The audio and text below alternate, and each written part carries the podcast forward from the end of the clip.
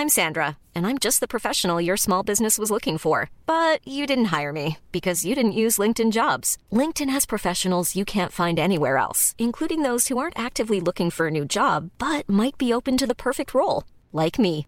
In a given month, over 70% of LinkedIn users don't visit other leading job sites. So if you're not looking on LinkedIn, you'll miss out on great candidates like Sandra. Start hiring professionals like a professional. Post your free job on linkedin.com/people today.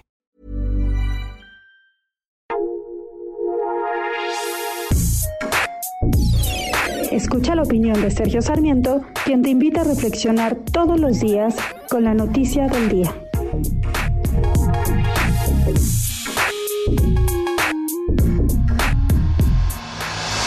El presidente de la República rinde hoy su segundo informe de gobierno.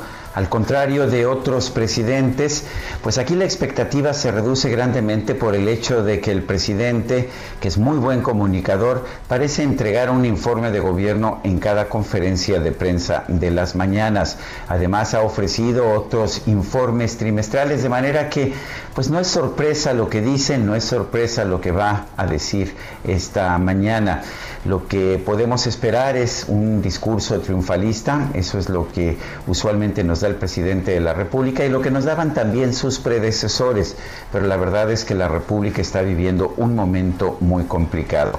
Tenemos la peor crisis económica desde 1932 y una pandemia que ha dejado pues casi 65 mil muertes en todo el territorio nacional. Creo que es un buen momento, sería un buen momento para que el presidente de la República cambiara algunas de sus políticas, particularmente en el campo de lo económico. Sería muy positivo que dijera que me equivoqué y que es momento para impulsar más la inversión productiva, la inversión que ha sido ahuyentada por medidas como la cancelación del aeropuerto de Texcoco o la cancelación de la planta cervecera de Mexicali pero sabemos también que el presidente de la República es un hombre de ideas fijas, que no cambia fácilmente de posición. Y es una lástima porque finalmente él sería el primer beneficiario político de una, una mejor recuperación de la economía nacional. Y la recuperación no la vamos a tener si no tenemos inversión productiva privada. Yo soy Sergio Sarmiento y lo invito a reflexionar.